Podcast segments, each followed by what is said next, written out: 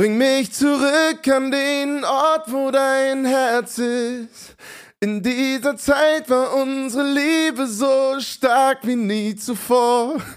Nie hab ich gedacht, das wird vorbeigehen. Das ist meine Voice. Doch jetzt bin ich allein. Richtig gut. Allein und ich muss weiterziehen. Sehr gut, das ist Moving On von mir. Von mir. So sieht das nämlich aus. Moving On von André Weser aus der Live-Show damals bei The Voice. Ich wäre nie, auf, ich wär nie auf die Idee gekommen, dass du diesen Song nimmst, ey. Ich glaube, den kennt einfach niemand, glaube ich, von den Leuten. Ja, natürlich kennt ihn niemand, aber der Insider musste sein. Richtig gut, ey. Ey, mal gucken, wie die Folge heute wird. Ich bin sehr gespannt, Johnny. Schön, erstmal dich zu sehen. Äh, Ich auch, Diggi. Ich freue mich mit dir über The Voice zu reden, aber erstmal begrüßen wir mal die Leute. Ja, auf Leute, jeden Fall. Let's go, Hookline. hier so kleins, bis gleich. Baby.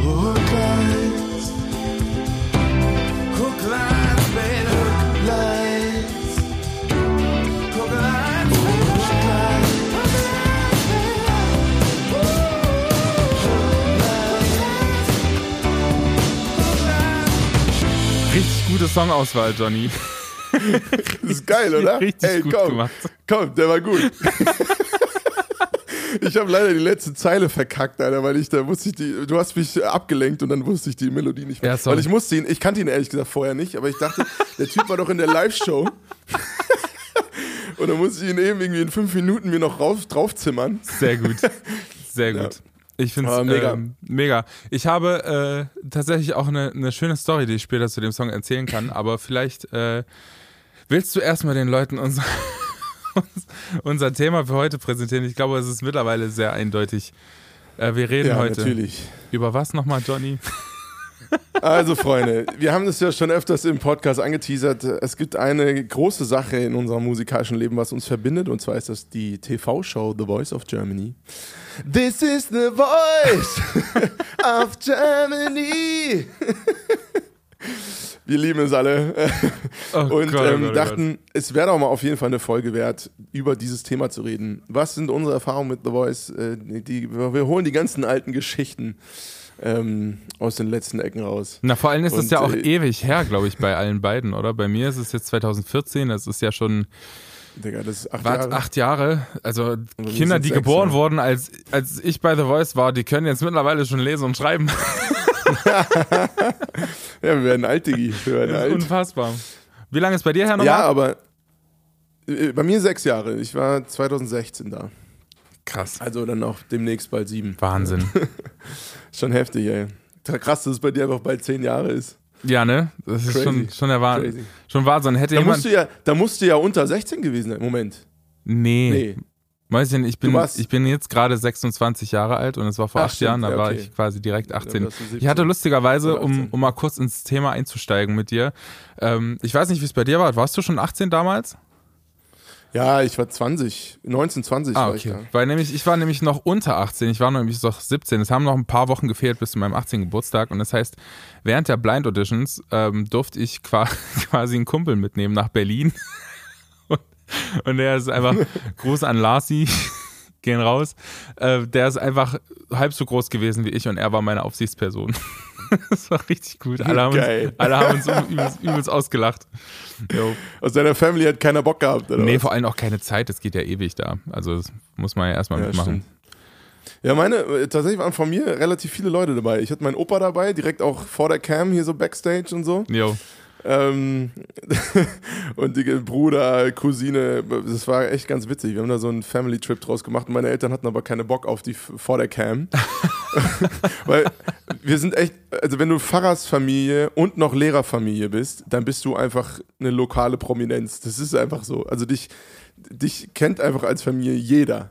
Weil du ja, du hast ganz viele Kids, die halt durch die Schu Klasse von, meinen, von meiner Mutter so durchgeschleust werden in der Grundschule. Dementsprechend kennen dann auch die ganzen Eltern sie. Und als Pfarrer bist du sowieso bekannt wie ein bunter Hund. Also mein Vater, der scheut die Öffentlichkeit außerhalb seines Berufs. Ähm, das Witzige war, da er eine Glatze hat, war er immer zu sehen im Publikum, weil die immer so ein bisschen geleuchtet hat. ja, das war super. Wer war noch mit Nee, bei dir? Nur deine Ähm, Eltern? Nee, meine Eltern, wie gesagt, mein Opa, mein Bruder, was damals meine WG war. Geil. ähm, äh, in Weimar und dann noch meine Cousine und dann noch zwei Kumpels von mir, mit denen ich diese dumme Idee hatte. Das war ja bei mir aus so einer ähm, aus so einer langen, aus einem sehr langen Abend mit viel O-Saft ähm, entstanden die Idee. äh, ja. Genau, also es war, das, das waren die, die Truppe, die dabei war. Und es war ganz witzig. Ich habe dann einfach das dazu genutzt, um ein paar Kollegen ähm, und Homies von mir irgendwie eine, einen coolen Trip nach Berlin zu ermöglichen. Und dann mussten sie halt kurz mal hinter der Kamera grinsen und so tun, als würden sie mich loben. Sehr gut. Ich habe eine Frage an dich, mein Lieber. Und zwar ist es die Frage, die ich immer gestellt bekomme, wenn ich äh, über The Voice nochmal gefragt werde. Und zwar auch Oh, immer ich so, schon, so halb, halb ironisch, weil natürlich die Leute, die dich drauf ansprechen, wissen auch ganz genau, was passiert ist. Aber die Frage kommt immer, und zwar, dreimal darfst du raten, los geht's. Rat mal, welche Frage das wäre. Wer hat sich bei dir umgedreht? So, genau. Direkt beim ersten Mal erraten, so. Richtig gut. Wer? Spricht aber für die Show, Alter. Ähm, bei mir waren es tatsächlich zwei, und zwar Yvonne Katterfeld und Samu Haber damals.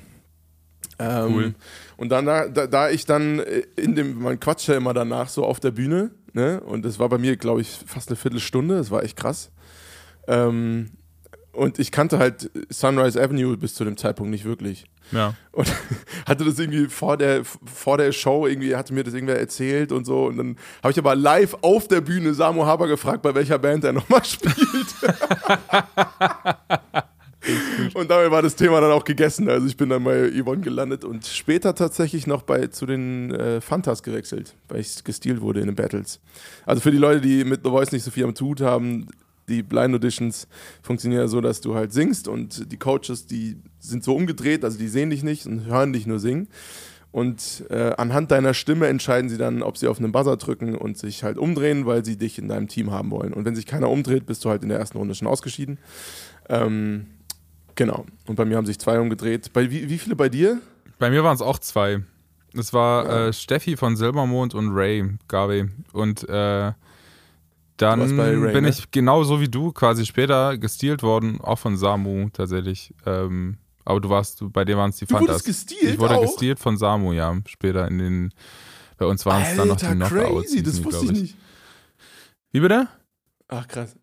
Ja, heftig, Alter, das wusste ich gar nicht. Ja. Also jetzt no joke, ich wusste nicht, dass du gestealt wurdest. Doch, ich habe Teams gewechselt. Ich bin bei Ray äh, damals rausgeflogen und äh, bin dann zu Samu ins Team gekommen.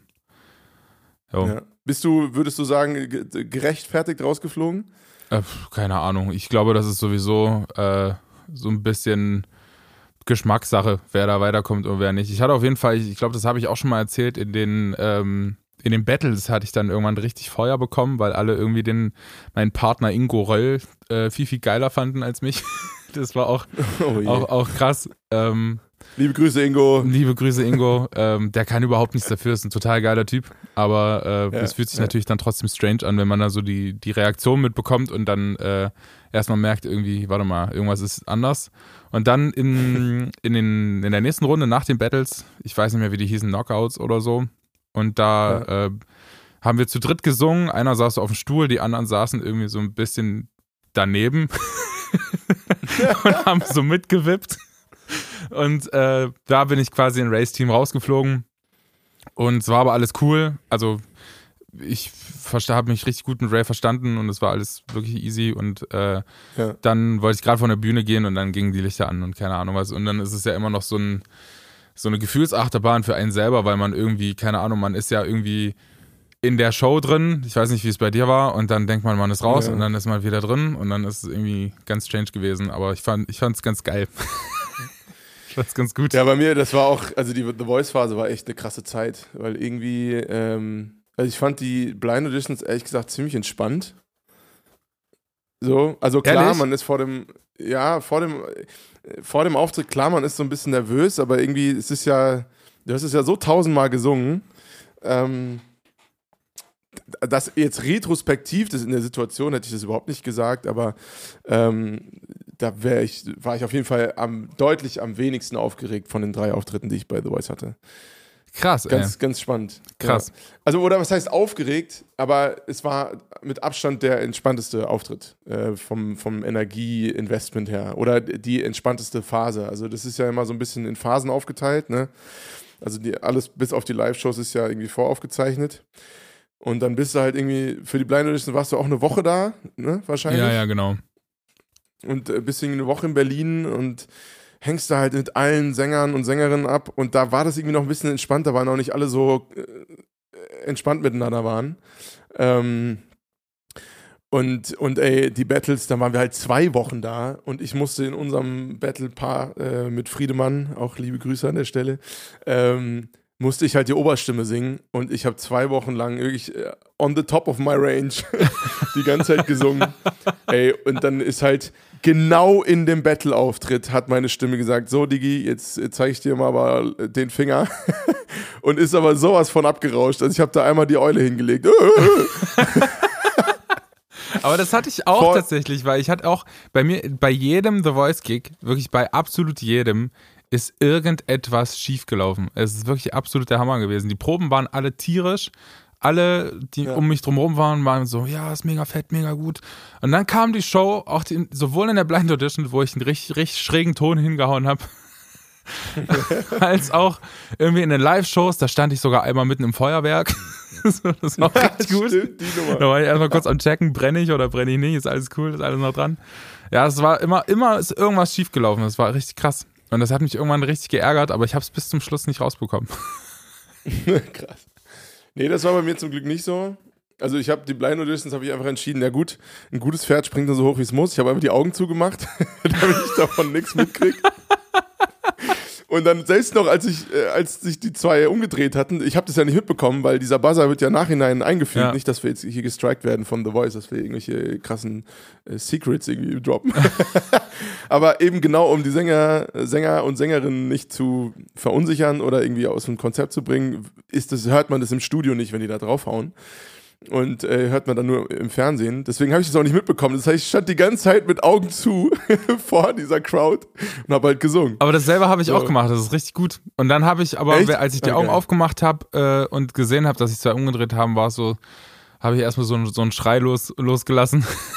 wo erstmal übelst abfeiern mussten, weil es einfach so, es war einfach so ein, so ein Pressure, den man sich, glaube ich, also ich mir auf jeden Fall über so eine Woche gemacht hat, weil ich weiß nicht, wie es bei dir war. Du kamst ja, also ich kam mit 17 Jahren so aus der Schule in diese Umgebung. Meine Schwester hat mich angemeldet und wir, ähm, und dann triffst du erstmal auf Leute, die einfach unfassbar krass singen, wo du dir erstmal denkst, so, alle Leute leben zusammen in einem Hotel, da ist wirklich 24-7 richtig, richtig Betrieb.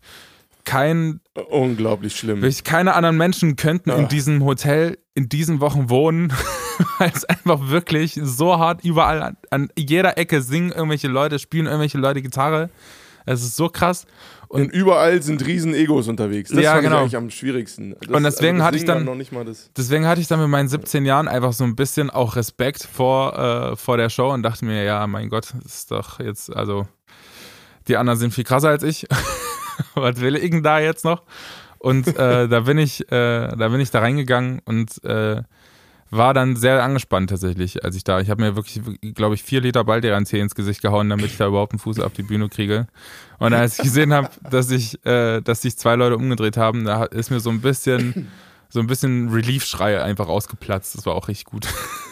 Ja, geil, aber war dir das wichtig? Ja, also Nee, ich glaube, das war bei mir nämlich der Punkt. Mir war das echt äh, zu einem, zu einem sehr, sehr langen Zeit, so über eine sehr, sehr lange Zeit bis zu dem Gig. Erst als ich auf der Bühne stand, ist mir aufgefallen, das wäre schon geil, wenn sich jetzt jemand umdreht. Davor habe ich da gar nicht drüber nachgedacht. Für mich war das alles so ein Riesenabenteuer und ja, egal, also mal gucken, wie weit es halt geht. Ich habe schon bei den allerersten Castings gedacht, ich gehe nach zehn Minuten wieder nach Hause. Also, ähm, Aber um, dein, um deine erste Frage zu beantworten, ähm, es wurde immer wichtiger für mich. Ich war auch erst so, ja, mal gucken, vor allem in diesen Forecastings, es gibt so ein paar Runden davor, ähm, war es so, ja, mein Gott, also was soll denn passieren? Und dann kommt man aber in dieses Studio und dann hört man dann am Abend diese ganzen SängerInnen und so und dann hat sich erst der, der Druck so aufgebaut. Weißt du, was ich meine? ja. Und dann wurde es aber immer wieder ausgedünnt und ausgedünnt und nachdem du einmal irgendwie das Feedback bekommen hast, äh, ja, es ist doch ganz okay, was du da machst, ähm, nimmt der Druck dann auch wieder ab und dann genießt man so ein bisschen mehr, was, was da passiert. Aber man ist auch schon in einer ganz schönen Bubble und ich weiß nicht, wie es bei dir war. Ähm, damals habe ich und meine Schwester haben einfach das Auto meiner Eltern geklaut und sind nach Frankfurt gefahren. zu diesem ersten Forecasting und ich durfte ähm, die erste Runde überspringen, weil meine Schwester irgendwie so ein, schon ein Video hingeschickt hat und der Typ, der das bekommen hat, ähm, der ähm, hat mich dann quasi weitergewunken, in, in, dass ich diese erste Massenrunde quasi nicht mitmachen musste. Und dann bin ich ja. in einen Raum gekommen, zu, wo dann unsere gute Freundin mittlerweile äh, saß. Naomi van Doren. Ganz genau. Yes. Liebste Grüße, beste, äh, beste Vocal Coachin. Ähm, Auf jeden. Äh, und dann saß sie da und ich habe meinen Song angestimmt. Ich weiß es gar nicht mehr. Ich glaube, es war Tom Odell oder so, Another Love oder keine Ahnung was. Hab dann mit meiner Gitarre gespielt, hab dann die ersten Töne so gesungen und dann gucke ich in, in Naomis Gesicht und sie sah wirklich aus, als hätte irgendjemand ein Brett übers Gesicht gezogen, ey. Wirklich so. was macht der da? Richtig gut. Und, und da dachte ich mir, alles klar. Nach, nach dem zweiten Ton dachte ich mir, alles klar. Schön hier mal vorm Aufsteller gestanden zu haben. Das war's für mich. Ciao, Kakao. Ich mach wieder nach Airport. Wie war denn deine erste Runde? Oh, Alter. Wirklich, ich bin da ja, ich bin da nach zwei Stunden Schlaf angekommen. Meine, meine Jungs habe ich da, das kannst du eigentlich keinem erzählen, weil die mit Sicherheit hatten die noch irgendwie nicht, Restalkohol oder irgendwie sowas. haben die mich da hingefahren, wir so mit 19, ne, sind wir dahin. Ähm, und haben die mich, und ich habe nur so gemeint, so, ey, bleib mal, bleib mal kurz da, ich melde mich gleich. So, weil ich dachte, ja, die schmeißen mich sofort wieder raus, weil eigentlich musstest du ja da so irgendwie Playbacks mitbringen und keine Ahnung was. Ja. Und, und ich hatte halt einfach nur die Gitarre und irgendwelche Worship-Songs, so, die ich sonst immer in der Gemeinde gespielt habe. So. so. und dann bin ich dahin und hab halt äh, bin in so einen Raum gekommen, wo halt das ist dieser erste Warteraum. Du warst ja auch in Frankfurt, also müsstest du, es müsste wahrscheinlich sogar das gleiche Hotel gewesen sein. Dann bist du halt da oben, erstmal äh, oder erstmal empfangen dich so vor dem Aufzug so zwei so riesen so Security-Typen, so richtig breite Ochsen so. Ja, das stimmt. ne? Und du denkst so, Alter, was geht denn ab, Alter? Ne? Und äh, dann komme ich da in diesen ersten Casting Raum, wo halt alle warten und ich, ich saß neben einer, die müß, müsste so ein Jahr jünger oder zwei jünger als ich gewesen sein, so super jung, ähm, irgendwie 16, 17. Und die hat am ganzen Körper gezittert. Und dann habe ich sie gefragt, ey, Gott. ist alles gut, soll ich dir irgendwas bringen? Und sie meinte, nee, ich bin nur krass aufgeregt. Ich bereite mich seit vier Jahren auf diesen Tag vor. Oh, Alter, krass. No, no pressure, no pressure. Und ich, und ich sitze da so und denk so, oh, ja, kenne ich. Ich habe sogar so gesagt, ja, ja, kenne ich, kann ich gut verstehen. Ich so, oh Junge, das kann nicht wahr sein. Das, ich ich bin, ich mache hier alle zur Lachfigur mit meinem, oder ich, oder ich mache mich hier zur Lachfigur äh, mit meinen zwei Stunden Schlaf und ich wusste vor vier Stunden noch nicht, dass ich das machen werde. Ähm, naja, und dann bin ich da halt hin und irgendwie tatsächlich durchgekommen. Und äh, ich, glaub, ich bin halt gerade aus England gekommen und hatte dementsprechend eine relativ spannende Geschichte zu erzählen, weil ich als Pfarrerssohn irgendwie, ich glaube, alle haben gedacht, okay, Pfarrerssohn ist immer ein bisschen weird. So, nicht, dass ich das nicht wäre, aber ich glaube, auf den ersten Blick bin ich ein ganz entspannter, easy Typ, mit dem man sich gut unterhalten kann und der halt so seine Stories erzählt. So. Oh, und so war dann mein erster Casting-Tag. Und irgendwann habe ich die Jungs geschrieben, die so eine Stunde schon gewartet hatten. Ja, Jungs, dauert doch ein bisschen länger. Ich bin äh, schon zwei Runden weiter.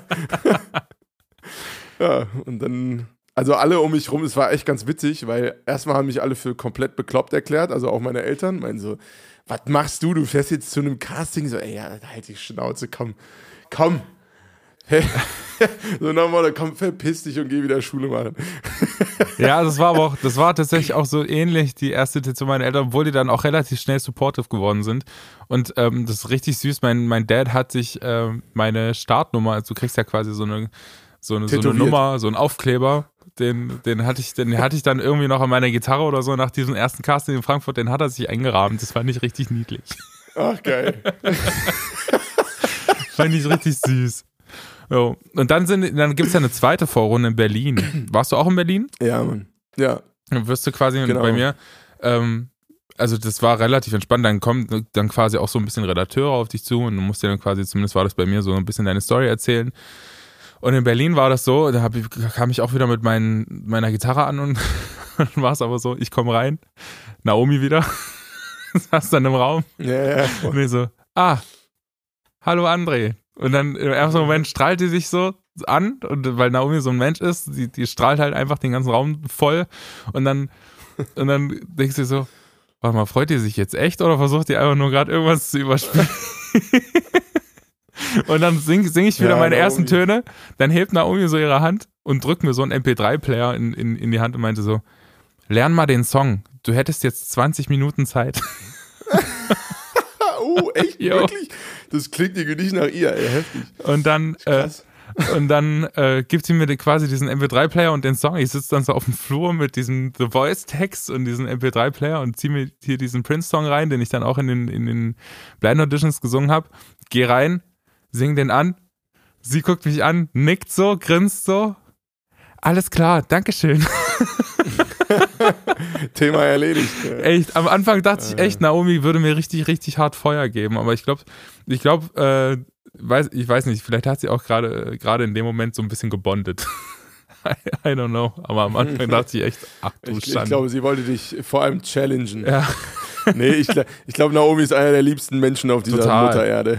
nee, ich habe, als ich äh, Naomi kennengelernt habe, ich hatte dann halt gerade mich unterhalten über England und dass ich da FSJ in der Gemeinde gemacht habe und so weiter und so fort. Und anhand der Songs hat sie offensichtlich mitbekommen, dass ich Christ bin oder zumindest aus der christlichen Szene.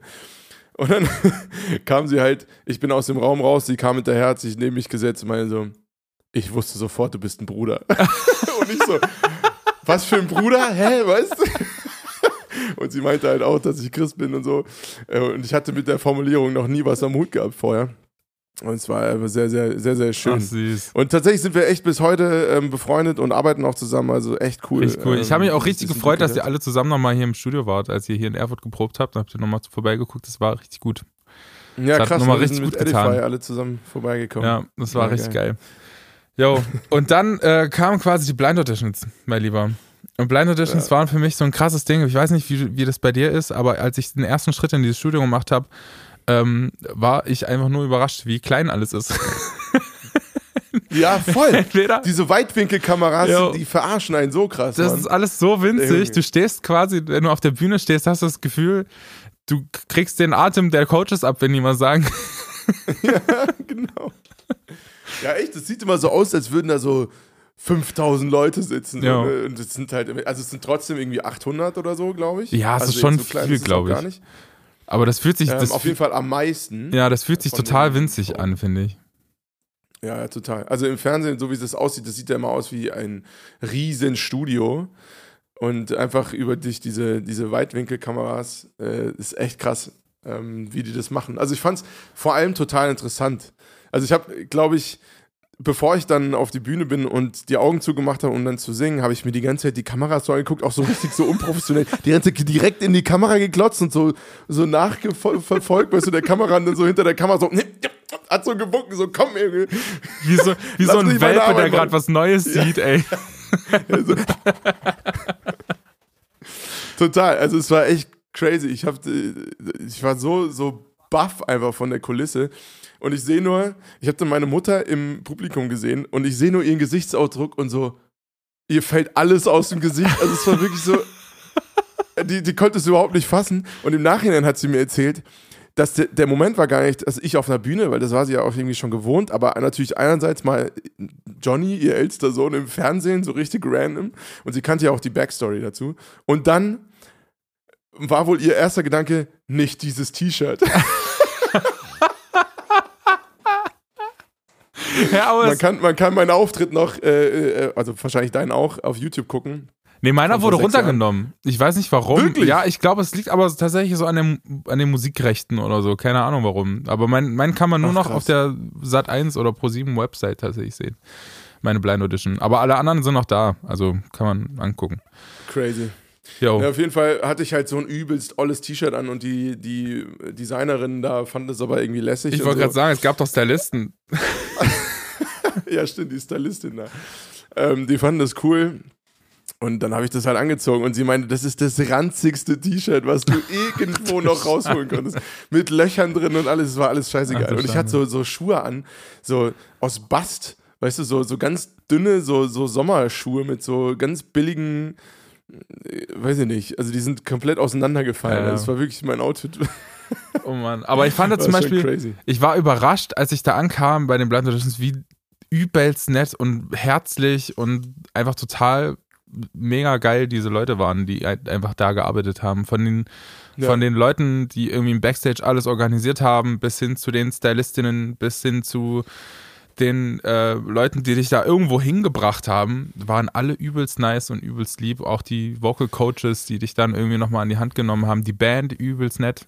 Also ich fand es richtig Voll, ja, krass stimmt. offen und offenherzig und die, ähm, also das habe ich richtig hart genossen und das war auch so erst der erste Kontakt außerhalb der Stadt, so wo ich, wo ich gedacht habe, krass, ey, die, die haben ja wirklich, die nehmen einen ja wirklich so, wie man ist, einfach an. Das fand ich richtig gut und ich glaube, das hat mich auch in dem ersten, diese erste Woche hat mich auch krass geprägt, glaube ich, einfach weil ich mir dann auch so ein Beispiel dran genommen habe, so müsste man, müsste man eigentlich mit Leuten umgehen, weißt du?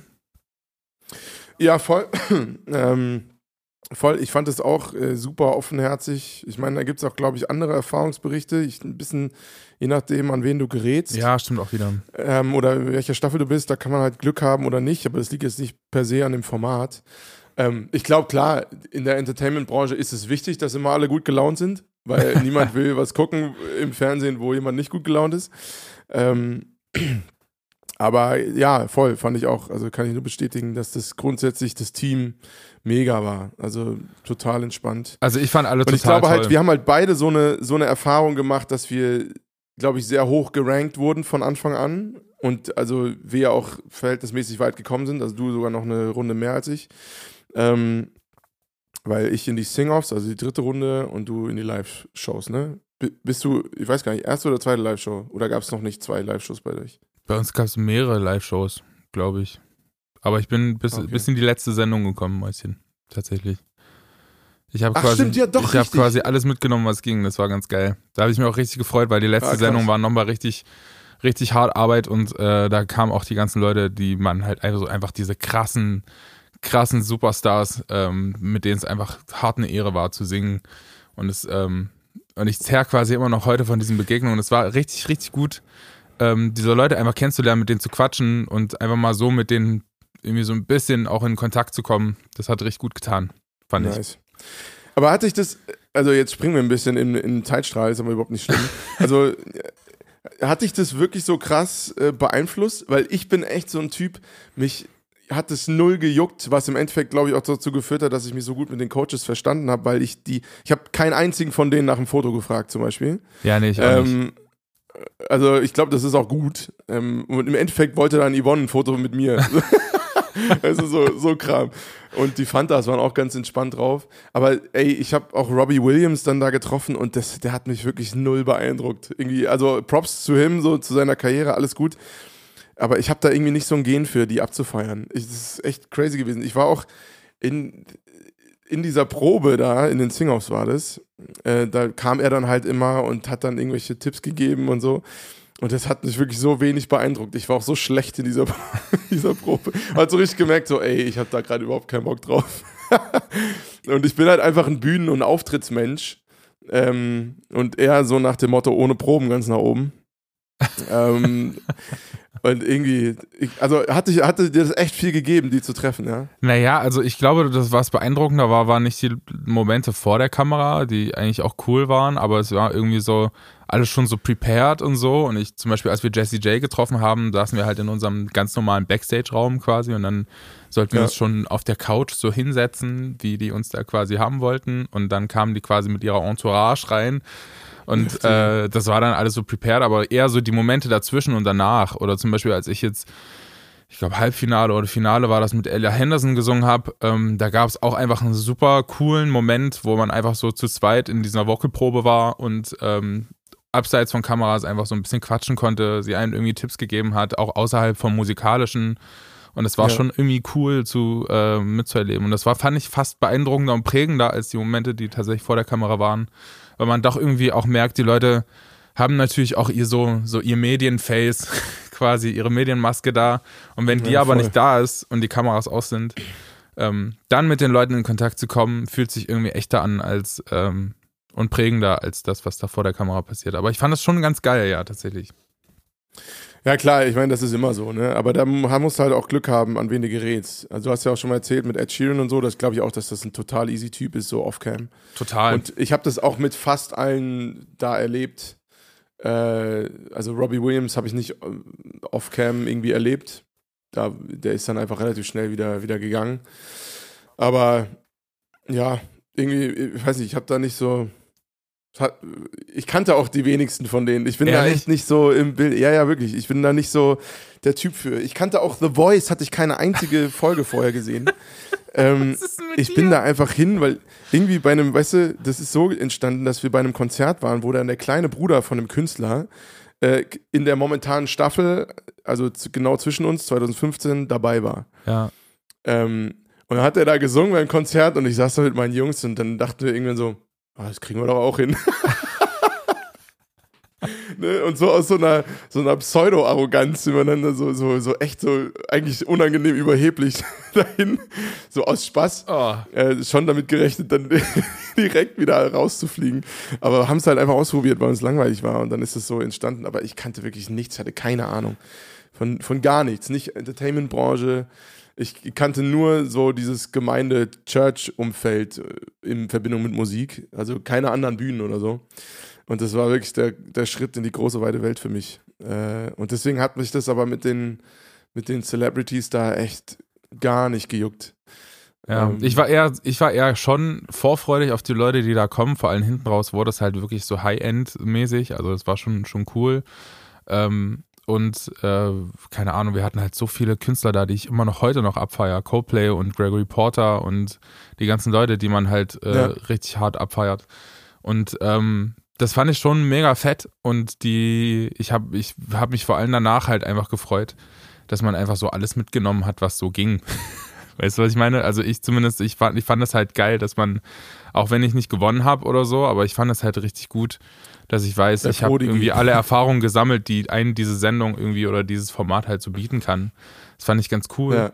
Aber ich würde gerne noch mit, äh, über eine Sache mit dir sprechen und zwar so ein bisschen die Zeit äh, nach der Sendung quasi. Ähm, ich weiß nicht, ich glaube, es gibt noch viel, viel mehr zu erzählen über diese Sendung, aber ich würde es vielleicht vertagen auf äh, The Voice 1.2 Podcast. Stimmt, wir merken jetzt schon, es ist ein, ein sehr langes Thema, wo wir, wir sind, die Geschichten erzählen. Na, wir, sind, wir sind ja quasi nur bis zum Battles gekommen gerade.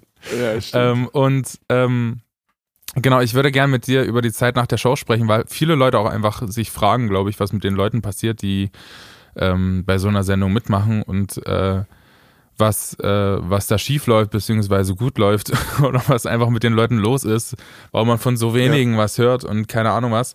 Ähm, ich würde äh, dich fragen, was ist denn so direkt nach der Sendung ähm, bei dir passiert?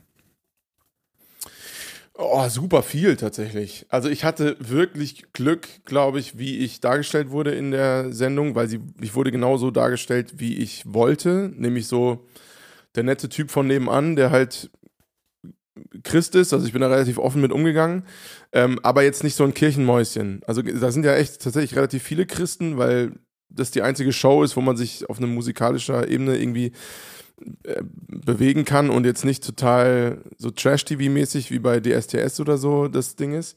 Ähm, und ich wurde da tatsächlich genauso dargestellt, wie ich bin. So, also der, irgendwie der lässige Pfarrerssohn. So, ne? Äh, ähm, und das hat mir irgendwie sehr viel Spaß gemacht und deswegen bin ich da sehr gut bei weggekommen bei der, bei der Show. Ähm, auch, auch nach dem Rauswurf, das war irgendwie so ein, das war eine relativ, im Studio eine relativ weirde Situation, weil Jasmin damals, gegen die ich dann sozusagen ausgetauscht wurde bei den Sing-Offs, ähm, ist eine krasse Sängerin, aber an dem Tag war es, glaube ich, nicht so ihr, ihr Megatag. Und ich hatte eine relativ gute Performance, zumindest anhand der, der Reaktionen. Und das hat man irgendwie im Publikum gemerkt, dass das so ein bisschen komisch war und offensichtlich kam das im Fernsehen auch so rüber, was mir total leid getan hat für sie. Ähm, weil sie dann echt so einen Shitstorm irgendwie fast gekriegt hat, so ein bisschen, dass ich sagen musste, Leute, jetzt ist rechts doch mal, also die kann ja wohl am allerwenigsten dafür. Ja. Ähm, naja, und deswegen habe ich aber tatsächlich irgendwie davon profitiert und relativ viele Gigs dann gespielt. Ich glaube so zwischen 40 und 50 in dem Jahr danach. Einfach so durch diese The Voice-Welle. Und ich habe die erstmal, bin die erstmal geritten und was halt echt krass ist, wie viele Nachrichten du kriegst, ne? Von irgendwelchen Producern aus der Schweiz, das haben wir auch schon mal irgendwie kurz erzählt, ähm, das ganze Land, irgendwie der Manager von Lea, damals war sie noch nicht bekannt, ähm, hat mir irgendwie auch geschrieben, und er scheint es zum System zu machen, weil er tatsächlich beide Jahre danach hat er Leute aus der Show dann gesigned, mit denen irgendwie ein, zwei Songs gemacht und dann fallen gelassen äh, wie, äh, wie, eine heiße Kartoffel. Angenehm, richtig angenehm. Und ich hatte da schon so eine Art Riecher irgendwie. Ich dachte so, irgendwie ist das komisch. Ich habe ja gar keine Songs selber gehabt. Ja. Ich habe ja da noch gar nicht geschrieben und dachte so, ja, was, was kann ich dir denn jetzt bieten? Ja, nix, außer meine Stimme. Und das ist irgendwie, naja, und dann wollte ich halt erstmal selber mein Ding machen und habe angefangen zu schreiben und mit einem lokalen Producer, Friedhelm, Grüße Digi. Ja, Grüße an Friedhelm. Ähm, Fried, genau, Friedhelm, bester Mann.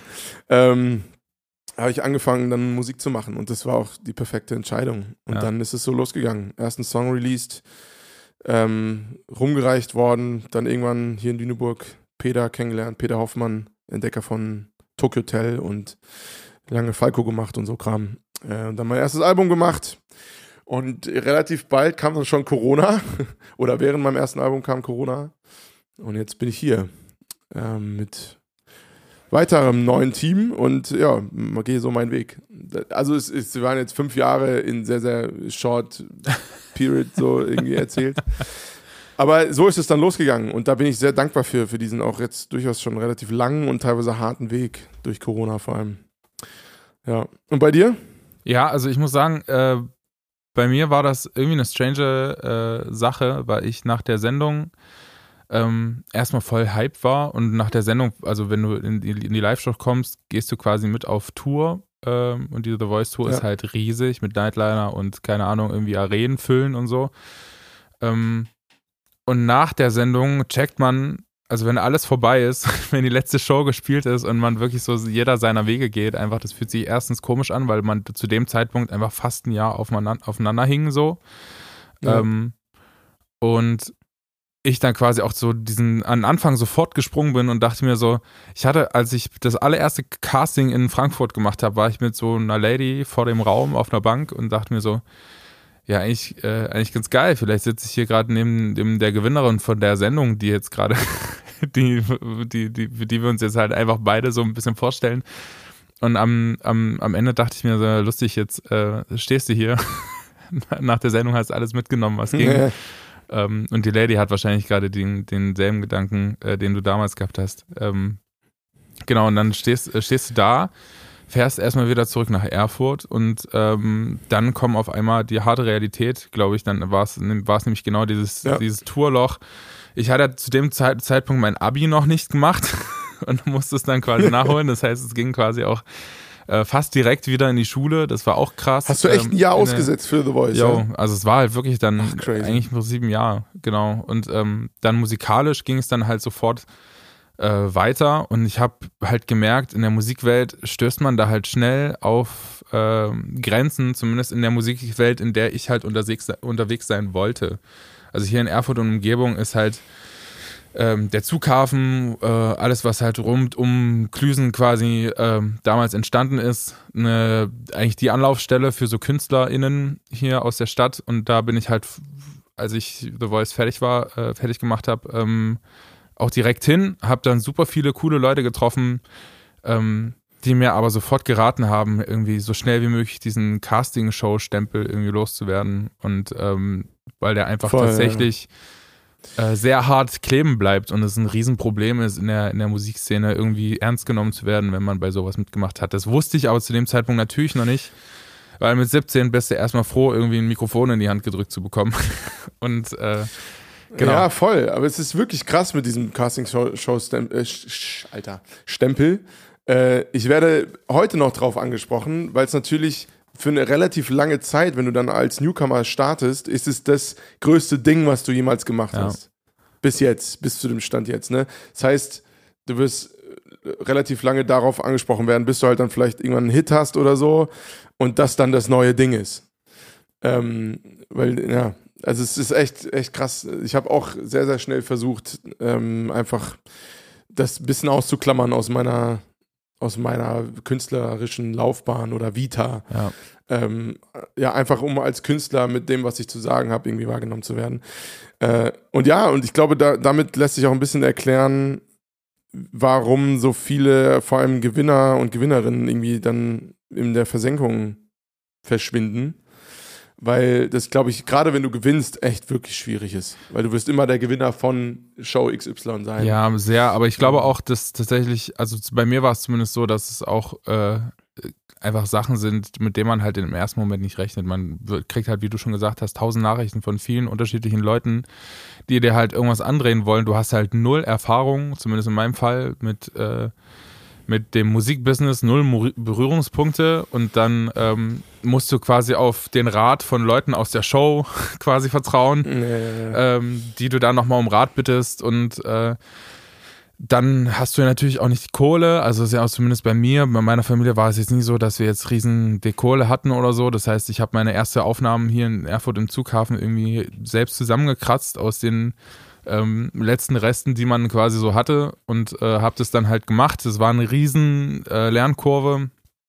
Ähm, habe das dann selber veröffentlicht über ein Label, das gehört irgendwie einem Kumpel von einem Kumpel von mir und so krass. Und ja. mittlerweile hat sich aber der Weg quasi so geebnet, dass man irgendwie seinen Platz doch gefunden hat in dem Business und das macht, gern macht, was man macht und ähm, die eigenen Projekte irgendwie anschieben kann. Das freut mich übelst krass, weil ich ähm, tatsächlich das tue, was, was ich liebe und was ich gemerkt habe, auch über die Jahre, was mir Spaß macht. Ähm, aber ich glaube, das ist lustig, weil mittlerweile merke ich auch, dass die Wege auch wieder irgendwie zurückführen. Zum Beispiel hatten wir vor der Pandemie ähm, einen Gig mit, wir haben mit meiner Elektroband äh, so, ein, so ein Feature gehabt mit, mit einem DJ, SK83 heißt der.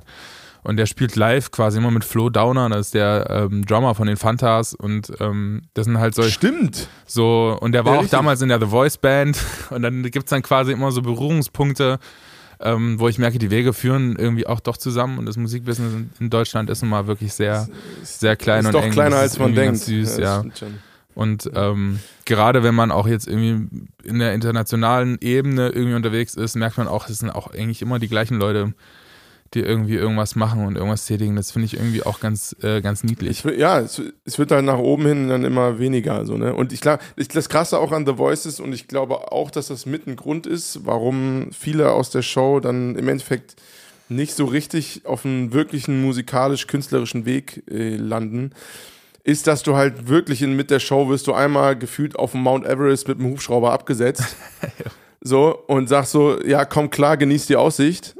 Und danach, äh, nach der Zeit, äh, holen sie dich wieder ab und setzen dich unten am Fuß des Berges wieder ab und sagen, ja, jetzt komm klar, sieh zu, dass du alleine wieder hochkommst. Das und deswegen bist du irgendwie so in gewisser, in gewisser Weise ein bisschen verwöhnt.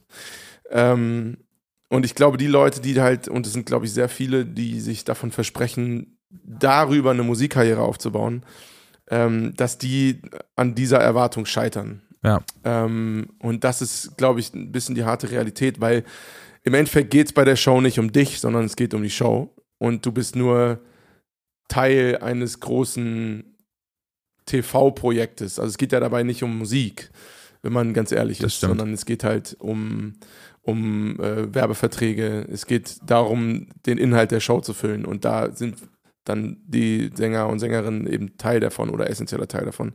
Und ab dem Moment, wo diese, dieses große, diese große Maschinerie von vorne beginnt, also jedes Jahr, äh, bist du dann halt sozusagen egal und musst zusehen, dass du selber an Re Relevanz gewinnst. Ähm, und das ist nun mal extrem hart. So, also ich meine, äh, ich erlebe es gerade am, oder die letzten fünf Jahre am eigenen Leib. Das ist nun mal einfach ein sehr langer Weg und hat sehr viel mit Durchhaltevermögen zu tun. Und wenn du halt von Anfang an so eine krasse Erfahrung mitnimmst, mit Millionenpublikum, äh, im Fernsehen und so, was ein, eine gute Startrampe sein kann, wenn man sie richtig nutzt. Ähm, aber eben auch Grund, warum man äh, daran scheitert, weil man eben zu schnell, zu früh das Gefühl hat, ja, ich habe es geschafft.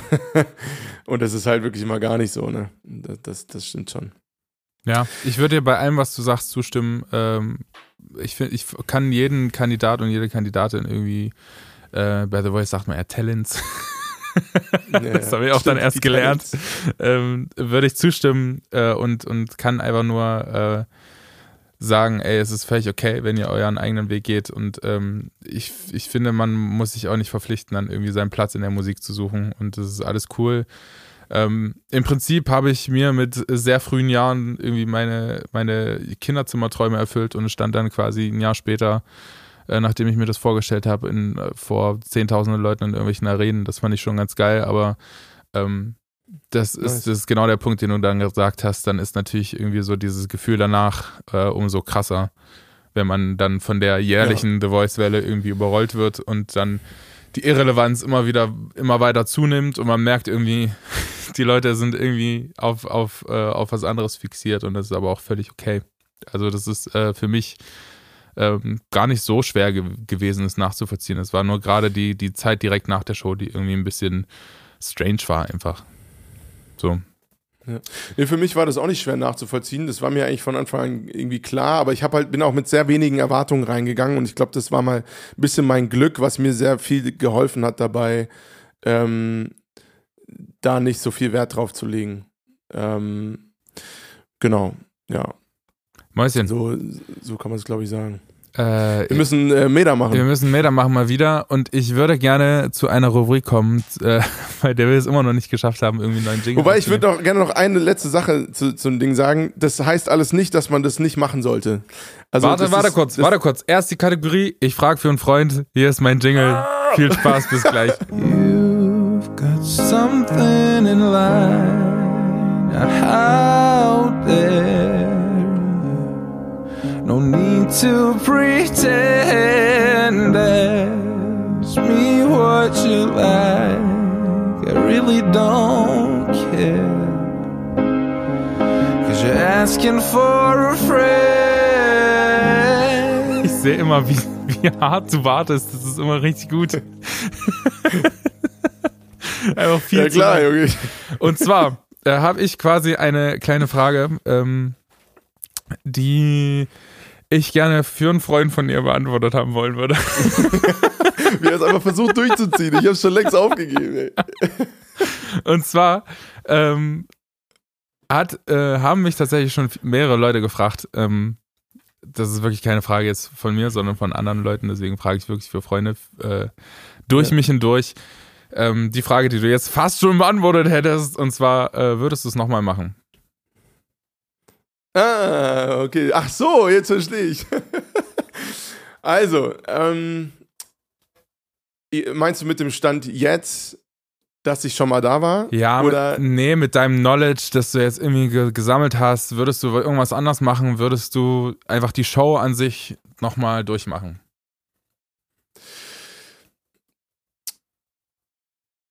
Von dem Standpunkt aus, dass ich das wüsste und aber noch nicht da war, würde ich es nochmal machen. Ja. Ähm, Stand jetzt würde ich auf keinen Fall nochmal hingehen. Ähm, also nachdem ich schon mal da war, genau. Also, und aber, also wie gesagt, das heißt überhaupt nicht, dass man nicht hingehen sollte. Die Frage ist nur, was für Erwartungen hast du, würde ich, würde ich sagen. Ähm, und ich glaube, es ist halt wichtig, wirklich das einfach nur als Abenteuer zu sehen und als schöne Abwechslung oder äh, ein, gutes Lernfeld, um mal auf großen Bühnen zu stehen, irgendwie Erfahrungen zu sammeln. Ähm, aber von Anfang an reingehen mit der Erwartung, dass es danach, wenn man wirklich Musikkarriere machen will, ähm, ein harter, langer Weg sein wird, wenn man nicht extrem viel Glück hat äh, oder was auch immer. Weil, ähm, also man sollte sich davon nicht blenden lassen, sondern das Positive davon mitnehmen, dass man eben die Chance hat, auf einem sehr hoch dem, wahrscheinlich dem höchst professionellen Level, was man als deutscher Künstler irgendwie erreichen wird, ähm, arbeiten darf und da äh, ähm, Erfahrungen sammeln, aber nicht glauben, dass man durch The Voice eine Musikkarriere starten wird. Das wird Stand jetzt nicht passieren. Ähm, Genau, deswegen, ja, wenn ich noch nicht da gewesen wäre, ich glaube, ich würde es nochmal machen, weil es mir persönlich, mein ganz persönliches Erlebnis mit The Voice war sehr positiv. Ähm, was aber auch, glaube ich, daran lag, dass ich sehr gut ins Profil gepasst habe, zu dem, für, für das, was gerade in war, nämlich deutsche, deutsch singende Männer mit tiefer Stimme. War damals einfach voll das Ding so. Und weißt du, da kamen gerade Max Giesinger, Mark Forster, die ganzen Jungs da, die irgendwie ihre Hits hatten. Ähm, das war einfach der Shit und deswegen habe ich da gut ins Profil gepasst. Und deswegen weiß ich nicht, inwiefern das gebiased ist davon oder war. Also wenn man da nicht so gut reinpasst, weiß ich nicht, wie das Erlebnis ist. Deswegen ich will da keine Verantwortung übernehmen, aber mein ganz persönliches Erlebnis mit The Voice war sehr positiv und da bin ich sehr dankbar für. Ähm, und deswegen würde ich es nochmal machen, wenn ich noch nicht da gewesen bin. Aber halt, ja, nicht um eine wirkliche Musikkarriere anzustreben. Ähm, ja, wobei man das auch nicht sagen kann, weil man natürlich viele Leute kennenlernt und so irgendwie eine, die Tür aufgemacht bekommt und man kann das schon ganz gut nutzen. Es ist einfach nur die Frage, wie man daran geht. Ja, würdest du es denn nochmal machen?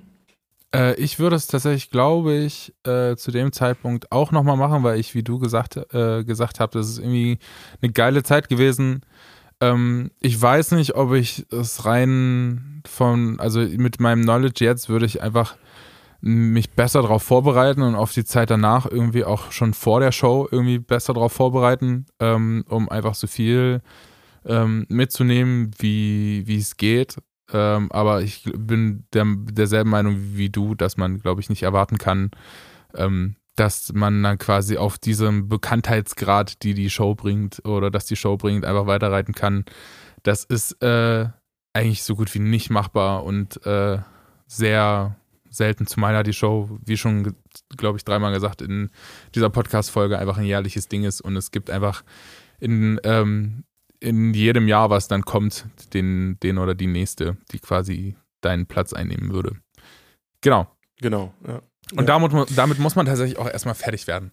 Mein Lieber, passend zu äh, unserem Podcast-Namen gibt es auch jedes Mal eine Playlist, die wir kuratieren. Und ich hatte dir schon, ähm, wir sind ja noch gar nicht so richtig auf die, auf die Rückmeldung vom letzten Podcast eingegangen.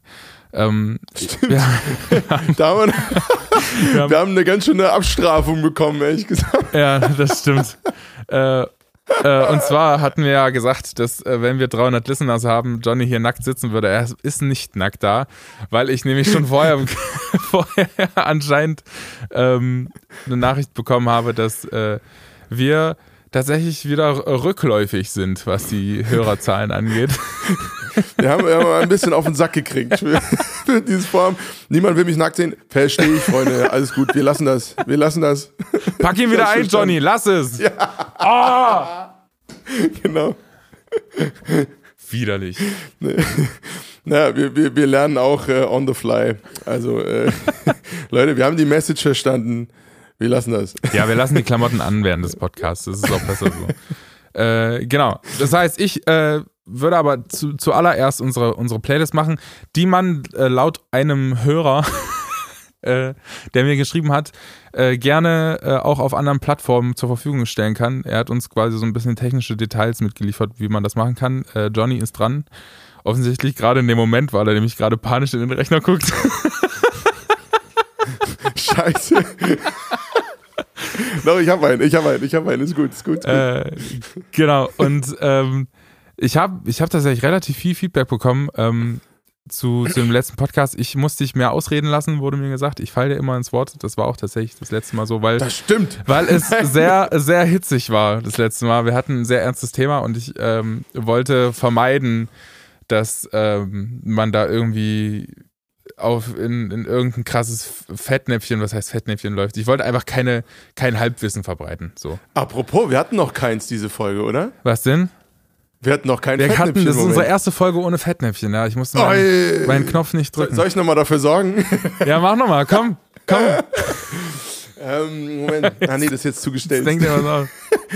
Ich habe von, hab von ein paar Freunden äh, äh, die Nachricht bekommen, dass sie jetzt auch welche Sachen, äh, ein paar Sachen einschicken wollen. Sehr gut. Also ich freue mich, freue mich schon drauf. Genau, das wäre nämlich die zweite Sache gewesen. Ich Ähm. habe Platz auf meiner, auf meinem MIDI-Board hier. Das heißt, wenn ihr äh, Schimpfwörter äh, einsprechen wollt, dann schickt uns doch gerne bei Instagram äh, bei @johnny vom Dahl oder @avomusic ähm, gerne äh, eure Schimpfwörter per Sprachnachricht und ich baue die hier quasi in den Podcast mit ein.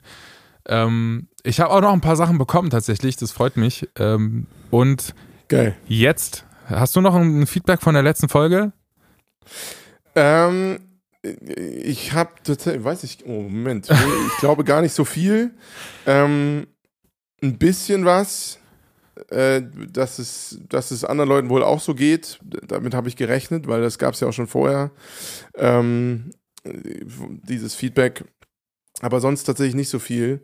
Äh, nur, dass, dass durch die Zahlenfeedback, dass Leute offensichtlich keinen Bock auf mich haben und dann auf Deabonnieren gedrückt haben. Aber ähm, Leute, keine Angst. Wir werden das, wir werden das lassen. Wir werden das lassen. Wir, wir tun nur das, was der Community hier gefällt. Richtig. Und äh, genau, jetzt würde ich gerne auf die, auf die Playlist zu, äh, zu sprechen kommen. Mein Lieber, was, ist, was hast du dir für einen Song für heute ausgesucht? Also, wir haben ja das Thema The Voice gehabt und ich habe einen absoluten Lieblingssong, den ich auch bei The Voice gesungen habe. Also es ist nicht generell mein Lieblingssong, aber das war in der The Voice-Phase von den Songs, die ich gesungen habe, mein Lieblingssong, ähm, weil er auch so ein bisschen in die hip-hopige Richtung ging und geht. Ähm, und zwar Halte ich an meiner Liebe fest von Max Herre, ist ein Cover von ursprünglich Rio Reiser.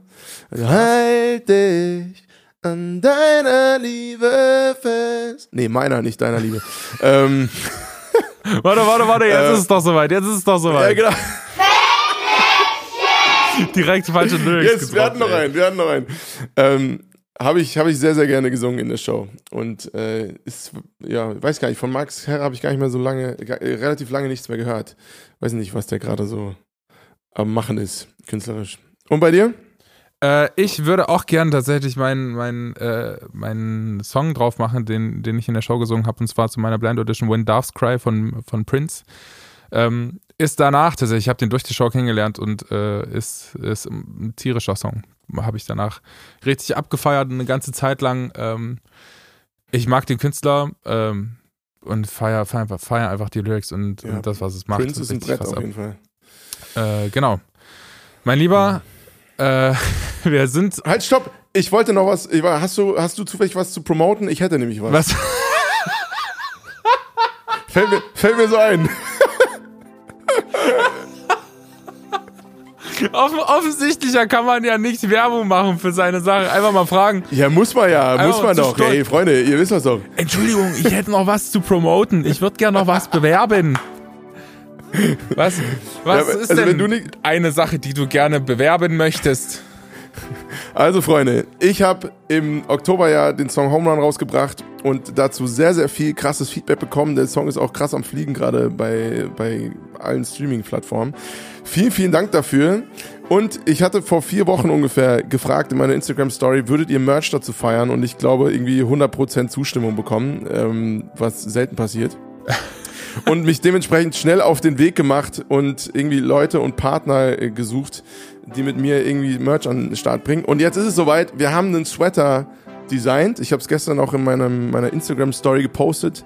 Ähm, äh, wir, ab Sonntag haben wir einen Sweater im Vorverkauf, einen Home Run Sweater im College-Style. Und ich freue mich extrem drauf, cool. weil ich das Ding auch privat sehr feier. Ähm, Kriege ich einen? Genau. Also. Ich möchte einen, bitte. Ja, ja, krieg, kriegen wir hin. Kriegen wir hin irgendwie. Wie viele, wie viele X hast du vor dem L, mein Lieber? Ich? Äh, X oder XXL? Liegt alles nur an den breiten Schultern, versteht sich. Natürlich, natürlich. Schön. Nee, genau. Ja, also das gibt's ab Sonntag, vorbestellbar und äh, äh, würde mich freuen, wenn ihr mal reinguckt. Subtile Werbung, ja. kauft Johnny Sweater.